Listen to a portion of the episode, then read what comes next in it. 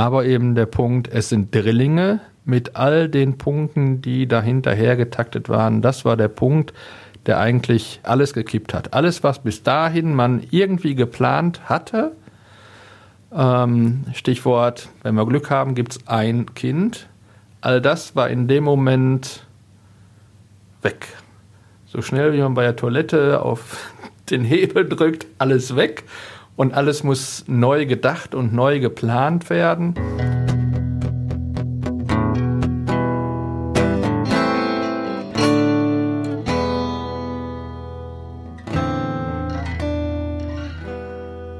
Hi, willkommen beim Einschneiden-Podcast von Radio Essen. Ich bin Anja Wölker, schön, dass ihr mit dabei seid. Eine Krise, wie wir sie noch nie hatten, das hat uns allen das Coronavirus gebracht. Hier im Podcast geht es um Momente im Leben von unterschiedlichen Menschen noch vor Corona.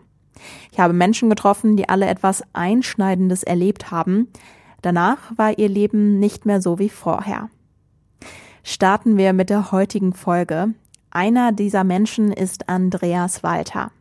Er ist 58 Jahre alt und kommt aus Essen-Stoppenberg. Andreas arbeitet als Informatiker und engagiert sich in der Essener Politik. Aus einer ersten Ehe hat er eine erwachsene Tochter. Heute ist er mit seiner Frau Alexandra verheiratet. Sie ist für ihn von Köln nach Essen gezogen und hier im Ruhrgebiet wollten sie auch eine gemeinsame Familie gründen. Also ich kannte das Thema von meiner ersten Tochter. Ich äh, wusste auch, äh, wie das äh, aussieht, auch im Alltag dann. Äh, bei meiner Frau war es ein Herzenswunsch und ich hatte ursprünglich eigentlich immer die Idee, zwei Kinder zu haben. Ich bin auch eins von zwei Kindern von meinen Eltern und die Konfiguration mit zwei Kindern ist ja auch, wenn man darüber nachdenkt, eigentlich am günstigsten. Und so war das eigentlich früher schon mein Wunsch und deswegen ähm, war ich dann auch nicht nur einverstanden damit, sondern war halt da dann dem Thema auch sehr zugetan. Andreas und Alexandra möchten ein Kind bekommen. Sie haben die Verhütung ab dann weggelassen. Alexandra wird aber nicht schwanger. Ja, und dann so ich denke, es waren schon mehrere Jahre, ähm, bis äh, dann festgestellt worden ist, dass äh, bei meiner Frau die Eileiter einfach nicht durchgängig waren. Das ist dann ganz klar, dass ähm, äh, eine natürliche Schwangerschaft halt da nicht eintreten kann. Also es war zunächst natürlich äh, ein Schock. Wir haben dann aber gar nicht so lange ähm, darüber nachgedacht, sondern uns relativ schnell entschieden, auch den Weg über eine künstliche Befruchtung dann zu gehen, weil zu der Zeit bereits und jetzt auch sowieso ist das ja nun gängige Praxis und ich glaube, das war nach dem gerade angesprochenen Schock, den man erst so erlitten hat, war das äh, ein echter Lichtblick nochmal, weil das eben heute möglich ist. Früher wäre sowas eben nicht möglich gewesen. Früher hätte man sich in sein Schicksal ergeben. Heute mit den modernen Medizintechnologien kann man sowas eben auch und das sind eben Dinge, wo man keinen übergroßen Aufwand mehr treiben muss. Es sind also, ist also tägliche Praxis. Und ähm, das war natürlich dann nochmal ein richtig, richtig großer Hoffnungsschein am Horizont sozusagen, der dann leider, ich habe es nicht genau im Kopf, aber ich glaube sechsmal noch dann äh, wieder erloschen ist, bevor es dann schlussendlich geklappt hat. Jahrelang haben Andreas und Alexandra versucht, auf natürlichem Weg schwanger zu werden. Alexandras Eileitern sind aber verschlossen. Dort findet eigentlich die Befruchtung statt, also das Eintreten der Samen in die Eizelle. Mit den vielen Versuchen der künstlichen Befruchtung vergehen aber weitere Jahre. Eigentlich hätten sie schon längst aufhören wollen mit den Versuchen, jeder neuer Versuch kostet Geld und Kraft. Es war schwierig für beide, weil das Warten auf die Ergebnisse ähm, dauert bekanntermaßen ja relativ lange, immer viele Tage. Und ähm, das ist äh, schon schwierig. Man denkt halt schon sehr viel daran und hofft und fürchtet auch ähm, negative Ergebnisse natürlich. Und ähm, es ist emotional vom Kopf her sehr schwer. Also für mich insbesondere wenn man darüber nachdenkt, was kein Wunder ist nach sechs missglückten Versuchen, wenn der nächste Versuch wieder scheitert, wie man mit dieser Situation umgehen kann.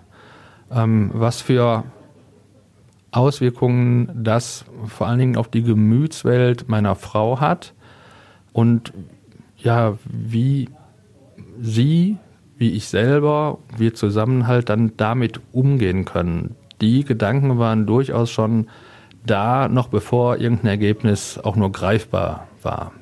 Und wenn es dann wieder nichts geworden ist, dann ist natürlich da echt ähm, schon eine schwere Krise auch seelisch.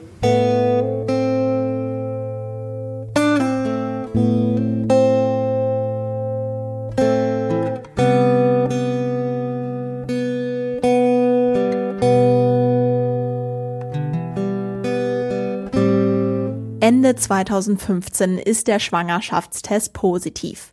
Die Gynäkologin bestätigt das Ergebnis. Alexandra und Andreas bekommen ein Kind. Bei einem zweiten Besuch entdeckt die Ärztin ein zweites Kind, wohl möglich sogar ein drittes. Das Paar holt sich eine Zweitmeinung bei einem weiteren Gynäkologen ein und tatsächlich, sie bekommen Drillinge. Dann kommen, glaube ich, so ein paar Wochen, an die ich mich nicht mehr wirklich erinnern kann weil das ist schon dann eine andere Nummer, als äh, wenn man ein Kind bekommt oder auch nur zwei. Also es ist ein totales Wechselbad der Gefühle, weil einerseits eben, juhu, es hat endlich geklappt und der andere Punkt ist halt, wie soll man das mit drei Kindern überhaupt bewältigen? Man kommt dann automatisch irgendwie in so einen Problemlösungsmodus. Man fängt an, die Probleme zu suchen, die auf einen zukommen äh, das erste ist natürlich, dass so eine Schwangerschaft deutlich anstrengender ist als äh, eine Einlingsschwangerschaft ähm, oder eine Zwillingsschwangerschaft. Das zweite sind dann die ganz praktischen Probleme. So wie jede andere Familie, die ein Kind bekommt, hat man das Thema mit okay, Kinderzimmer, Kinderbettchen. Hups, wir brauchen drei Kinderbettchen. Äh, wir brauchen Schrank nicht nur für eins, sondern für drei Kinder. Maxikosis brauchen wir auch drei. Wir brauchen ein Auto, wo drei Kindersitze reinpassen. Ja, da ist man kurz vor VW-Bussen. Im Sommer 2016 sollen die drei Kinder kommen. Doch schon vier Monate vorher kommt Alexandra ins Essener Uniklinikum. Alexandras Schwangerschaft ist eine sogenannte Risikoschwangerschaft. Denn bei einer Schwangerschaft mit drei Kindern ist das Risiko für Komplikationen für Alexandra und ihre Kinder höher als normalerweise. Sie muss sich deshalb besonders viel schonen und die Ärzte wollen sie viel öfter untersuchen. Ja, die Vorfreude, also die richtige Vorfreude, die tritt eigentlich dann ein, wenn man sich zurücklehnen kann und sagt, eigentlich ist alles soweit, jetzt brauchen wir nur noch vier oder sechs Wochen zu warten und kann sich dann äh, auf das Ereignis freuen. Ähm, wir waren ja jetzt noch weit davon entfernt, eigentlich von dem errechneten Termin waren noch dabei, dies und jenes zu organisieren. Äh, ich weiß noch, dass wir im Haus äh, den Dachboden noch ausgebaut haben. Äh, das ging dann sogar noch bis in den April, Mai rein, weil es sind halt auch keine kleinen Dinge, die man da machen muss. Da war also reichlich zu tun und für, für solche Dinge war eigentlich noch gar nicht richtig Zeit. Tatsächlich verschlechtert sich der Zustand von Alexandra drei Monate vor dem eigentlichen Geburtstermin. Die Ärzte finden zu viel Eiweiß in ihrem Urin, ein Zeichen dafür, dass die Nieren von Alexandra nicht richtig funktionieren. Und das wiederum ist ein Zeichen für eine ernste Erkrankung schwangerer Frauen. In schweren Fällen kann das nicht nur für die Mutter gefährlich werden, sondern auch für das Kind. Und in Alexandras Fall für ihre drei Kinder. Dann irgendwann hat's geheißen, also jetzt ist der Zeitpunkt da, wo wir entscheiden müssen. Und wenn es alle drei sein sollen, dann müssen wir morgen die Geburt einleiten. Es war so, es waren äh, zwei Jungs, ein Mädchen. Das Mädchen war ähm, gutes Stück noch kleiner als die Jungs. Und äh, man hat ja gesagt, also wenn man jetzt noch warten würde, dann würde die Versorgung des Mädchens halt zu schlecht werden und äh, das ähm, würde dann vermutlich sterben. So, die Entscheidung ist dann auch relativ äh, schnell gefallen. Ich denke, wenn man so viel Herzblut. Herzblut ist im Zusammenhang mit Krankenhaus ein komisches Wort, aber in dieses, äh, in, in dieses ja, Projekt sozusagen äh, dann reingesteckt hat. Wenn man so viel auch auf dem Weg von, oh Gott, es sind drei bis dahin halt äh, da reingesteckt hat ähm, und sich so mit dem Gedanken halt so verinnerlicht hat, ist die Entscheidung eigentlich klar. Also es war eigentlich keine Diskussion notwendig, sondern ja, ist halt so und selbstverständlich dann die Geburt einleiten.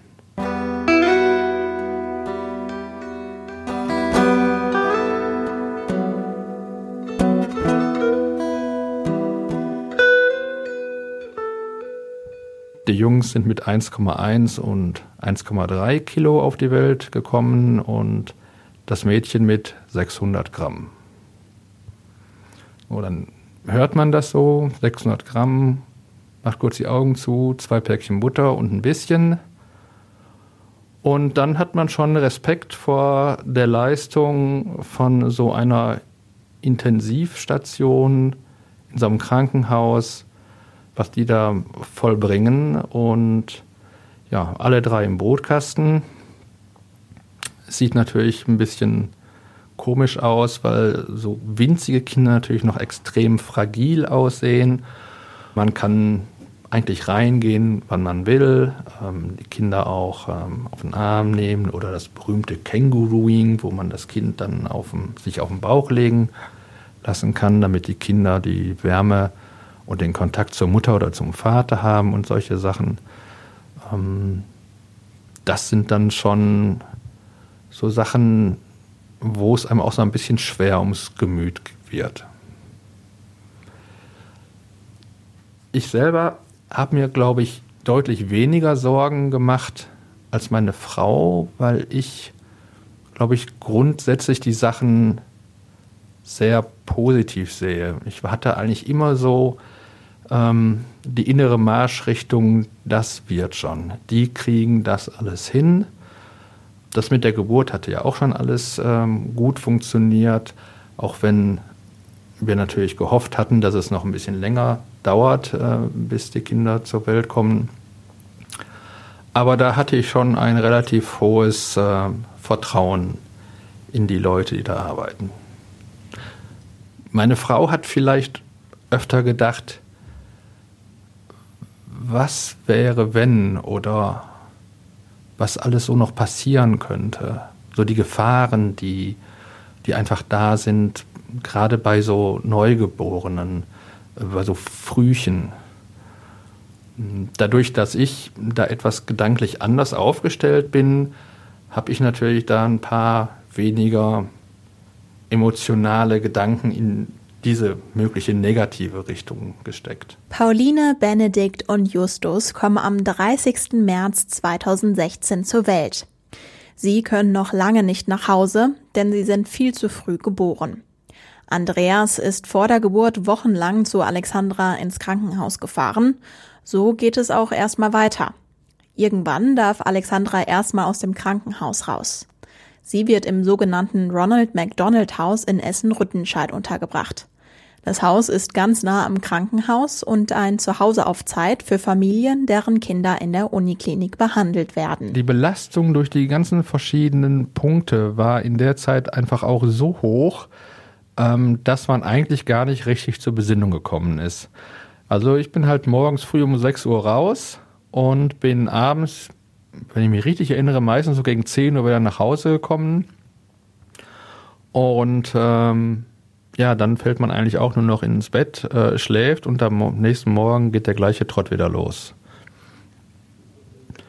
Also zur Besinnung gekommen sind wir, glaube ich, erst ungefähr ein halbes Jahr später. Gerade Pauline geht es im Krankenhaus nicht gut.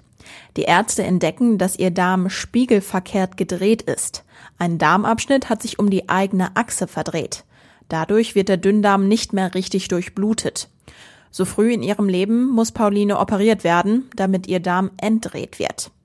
Glücklicherweise geht alles gut und nach drei Monaten dann kommt die Familie endlich nach Hause. Eigentlich wurde es dann erstmal so richtig anstrengend leider, äh, weil die Versorgung von drei Kindern ähm, ist halt trotzdem eine quasi rund um die Uhr Beschäftigung und zwar auch durchaus für mehr als einen.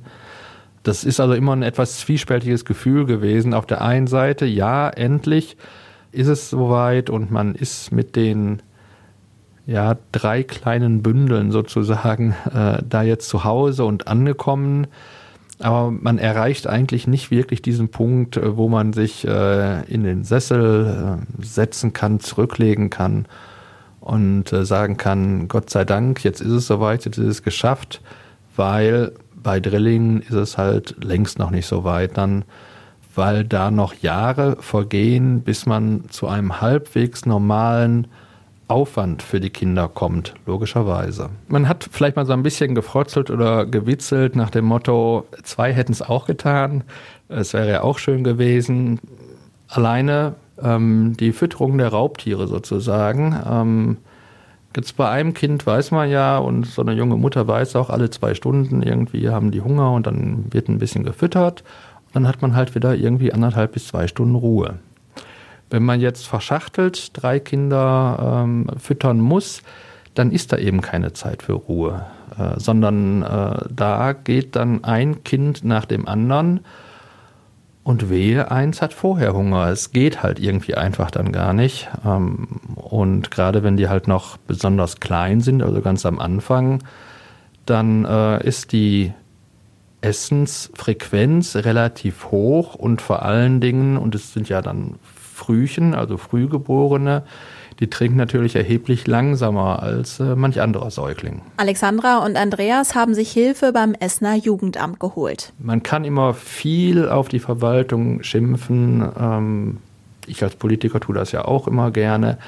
Aber im Endeffekt haben die das genau richtig getan. Die haben gesagt, wir könnten warten, bis der erste von ihnen zusammenklappt und dann einschreiten. Wir können aber auch mal eine intelligente Lösung machen und vorher unterstützen, sodass das vielleicht nicht passiert.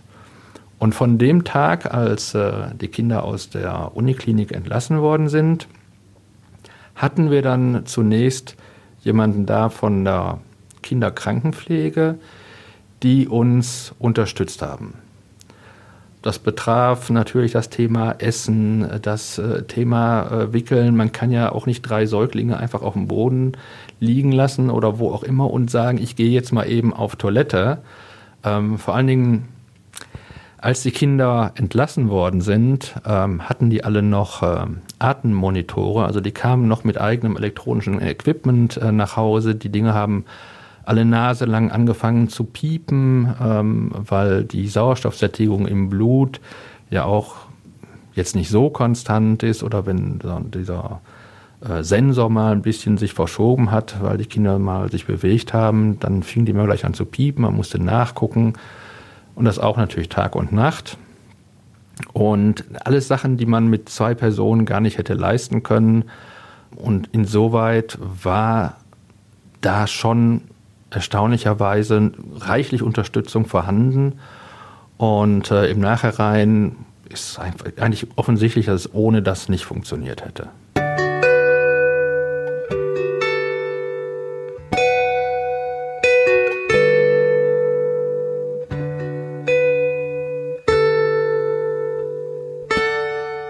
Die Beziehung von Alexandra und Andreas war lange Zeit nur ein Funktionieren für ihre Kinder. Andreas ist froh, Alexandra an seiner Seite zu haben. Es ist ja nicht nur so, dass ohne sie ich das Ganze nicht gemacht hätte, sondern man muss auch schon den richtigen Partner haben, um so eine Geschichte äh, durchzustehen und so erfolgreich, wie wir bislang das geschafft haben, durchzustehen und auch eben weiter dann fortzuführen. Da braucht man eben halt den richtigen Partner zu. Und äh, ich glaube, viele Ehen wären an den Belastungen der Jahre, die wir jetzt gerade hinter uns haben, zerbrochen. Für Andreas gibt es zwei Gründe, warum er und seine Frau diese Zeit gemeistert haben. Also einmal natürlich, weil wir uns lieben und weil wir all die Sachen, die wir vorher und nachher durchgestanden haben, weil wir diese Sachen von vornherein im gegenseitigen Einverständnis gemacht haben und wir an den vielen Stellen, wo es Entscheidungen gab, eigentlich nie unterschiedlicher Meinung waren. Das muss man sagen, ist auch ein Glück, wenn es dann so getroffen ist in einer Beziehung. Ähm, dass sowas stellt sich oftmals erst später raus, ob man in solchen Kernfragen dann der gleichen Meinung ist oder einer anderen Meinung ist. Bei uns war es eben so, dass wir an den Stellen die gleiche Meinung hatten und es darum auch nie zu irgendwelchen schwerwiegenden Auseinandersetzungen gekommen ist.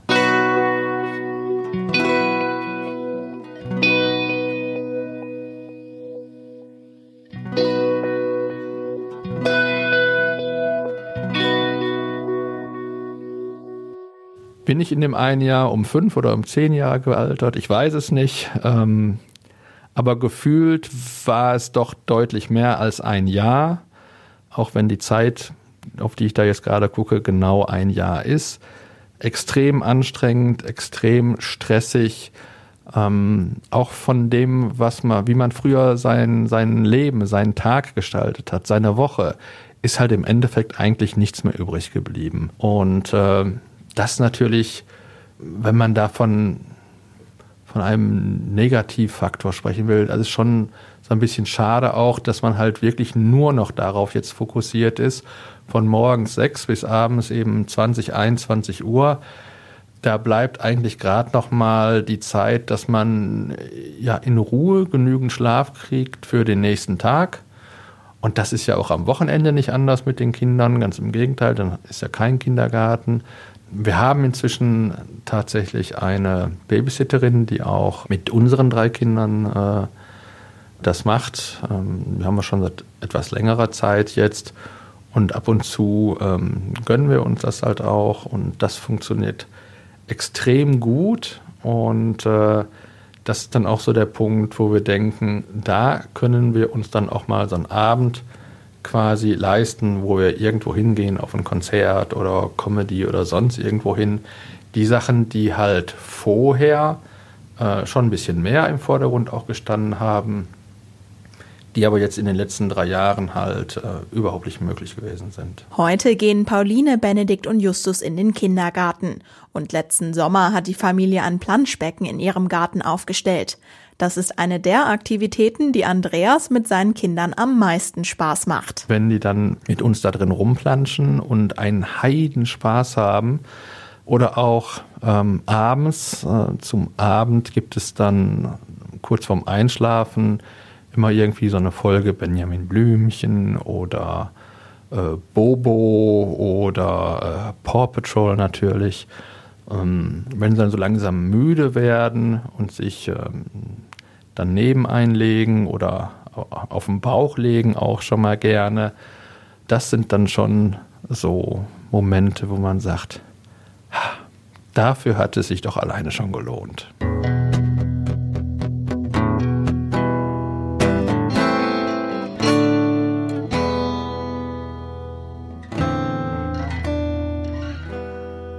Das war eine neue Folge von Einschneidend, einem Podcast von Radio Essen. Ich bin Anja Wölker. Ich hoffe, euch hat die Folge gefallen. Ihr könnt euch gerne mit mir austauschen per Mail an podcast.radioessen.de. Abonniert auch gerne den Podcast auf unserer Webseite, Spotify oder Apple Podcast, dann verpasst ihr auch keine Folge. Ich wünsche euch einen guten Start in die neue Woche. Macht's gut. Wir hören uns nächsten Montag wieder.